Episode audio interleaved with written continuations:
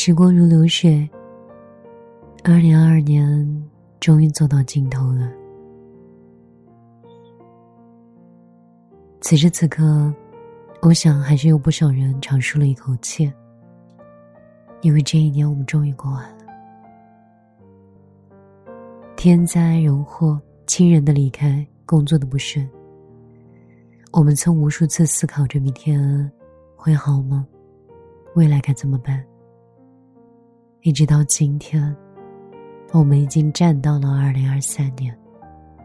回望这一年的大小的事情，我们看着生活逐渐回归正轨，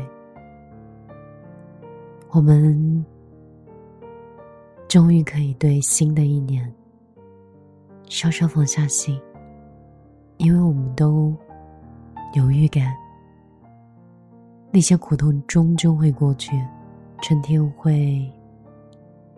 终将迎来。这是那些坎坷和拧巴的过往，拼凑属于了我们共同的时光的版图。一月十五号的时候，位于太平洋西南部的岛国汤加海底发生了火山喷发，突如其来的灾难，造成了汤加全国有十万人与外界失去了联系。整个小岛直接被炸没，只剩零星片岛。有人把它形容成本世纪最严重的一次火山爆发。失联整整三十八天之后，汤加才恢复了网络通讯。生活在当地的华人说：“当地的华人说，我们走在街上都要戴口罩，不然满嘴都是火山灰。”瓶装的水收罄了，吃的水主要是靠天上下的雨，一个月以内不会有蔬果供应。天灾之后，人们开始思考着保护环境的重要意义。有一个小米粒留言说：“这是一场全球的灾难，作为普通人，我们能做的是节约粮食。虽然现在生活在城市里。”知道老人吃的还是很差，所以我要求孩子不可以浪费。虽然我没有办法改变很多人，但是最起码我的家人不浪费。像垃圾分类，我们全家都做得很好。就算是不识字的奶奶，也知道垃圾是怎么分类的。人不能活得太自我。希望会有更多的人可以看到并做出改变。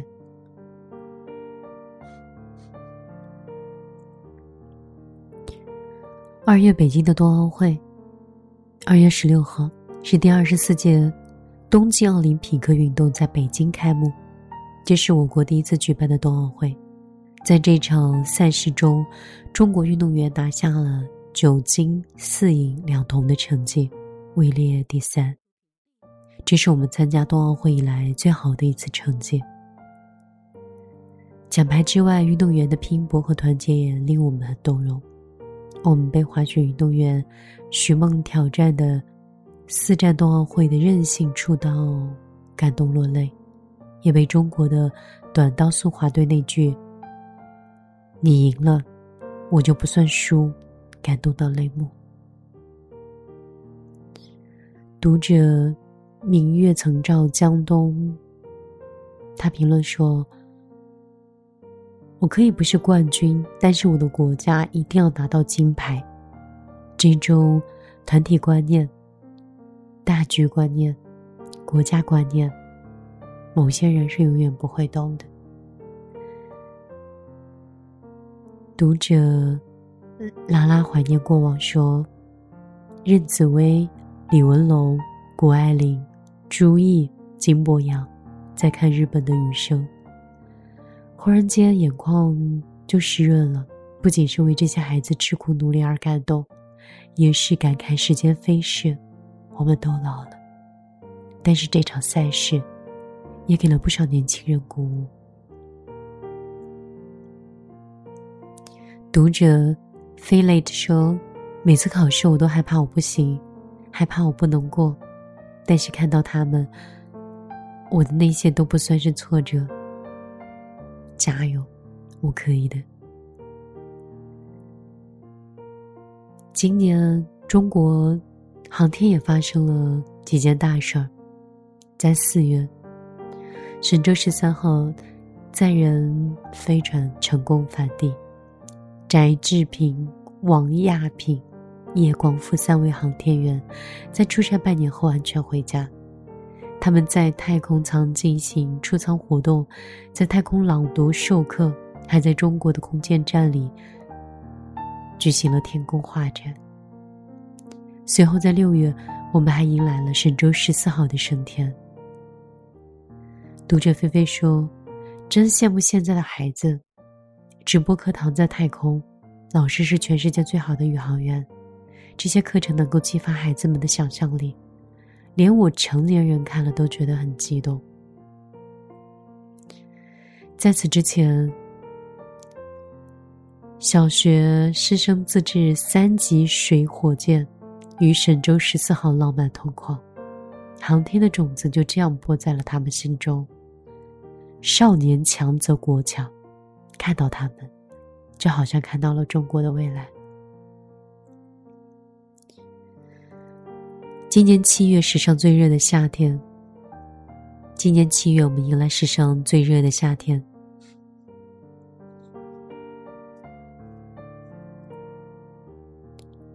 全国各地发布了高温预警，有些地区的气温飙到了四十多度。山火频发，干旱来袭，欧洲等国的山火的面积甚至打破了历史记录。就这样一个炎热的夏天。动人的故事每天都在上演。有一个老奶奶已经有八十岁了，她辗转了三个小时，提了一兜杨梅来感谢她老伴儿。她说：“去别的医院，医生都说这么严重的病看不好，我们本来都不想治了。但是这个医生跟他们说，要治疗，要手术。是这位医生给了我生的希望。”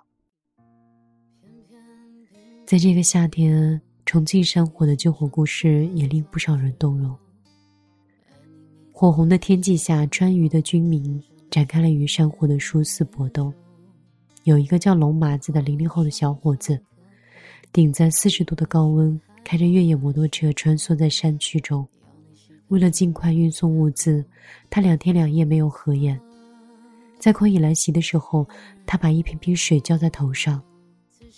他说：“这是他的国家，他的家乡。灾难来临的时候，有很多人像他一样，站成了一座屏障，护卫着身后的人。原来零零后已经默默的成长成一座高山了。”九月五号，四川甘孜泸定县突然突发了六点八级的地震。多地震感强烈。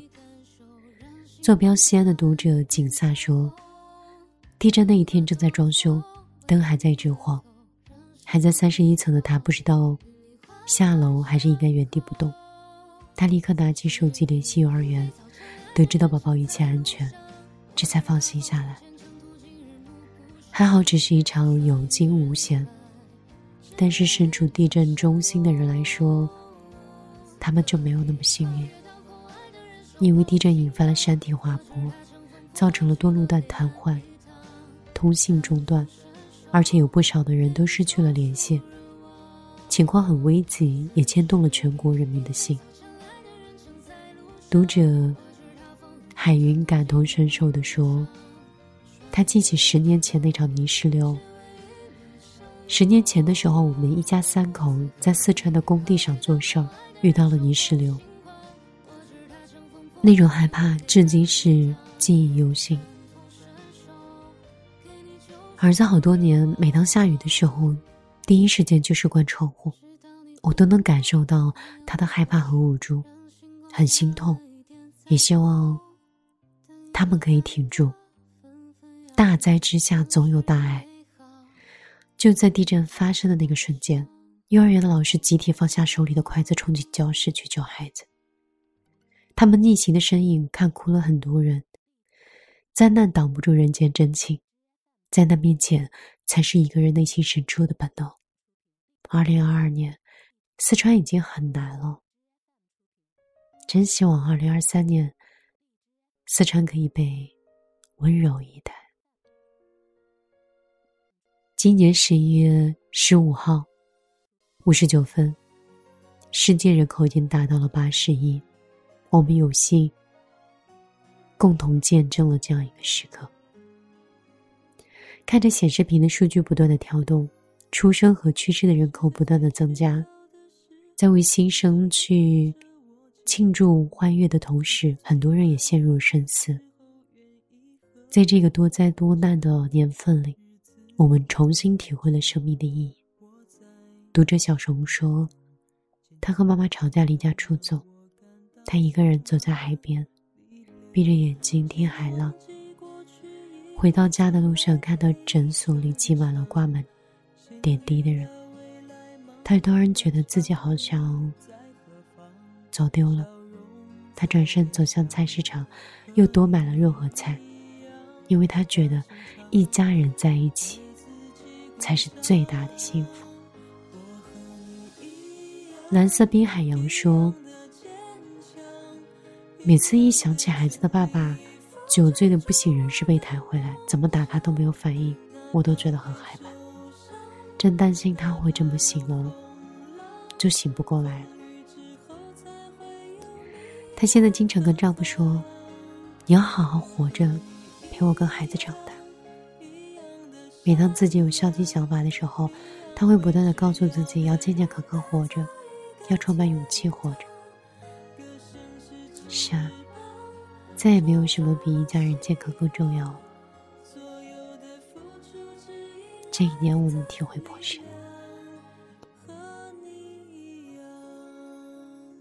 今天，我们迎来了崭新的二零二三年。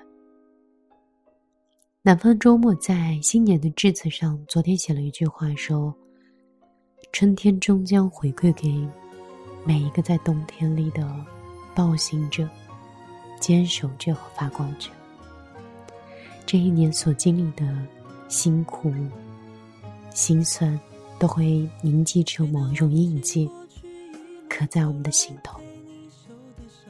无论上年发生了什么，其实都不能阻挡我们对新一年的期盼。旧疾当愈，新年可期。我于旧事归于尽，来年依旧樱花开。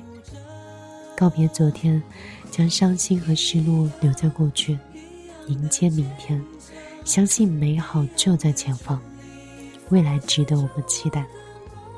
最后，在这个特殊的日子里，祝你，也祝我，二零二三年，新的一年，新年快乐。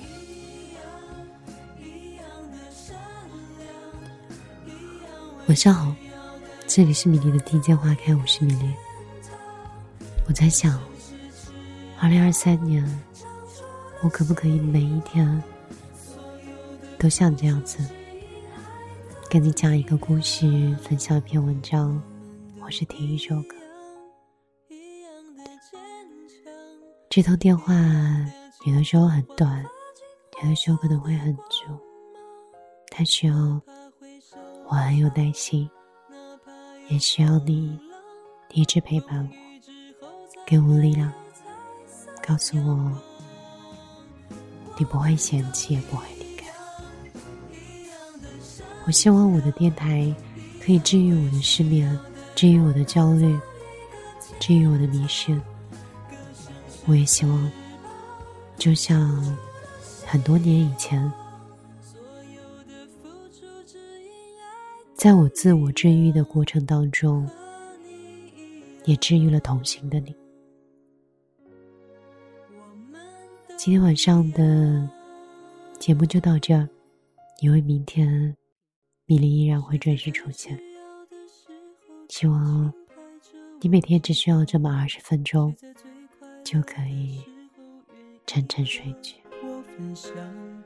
日子那么长。我在你身旁。见证你成长，永远为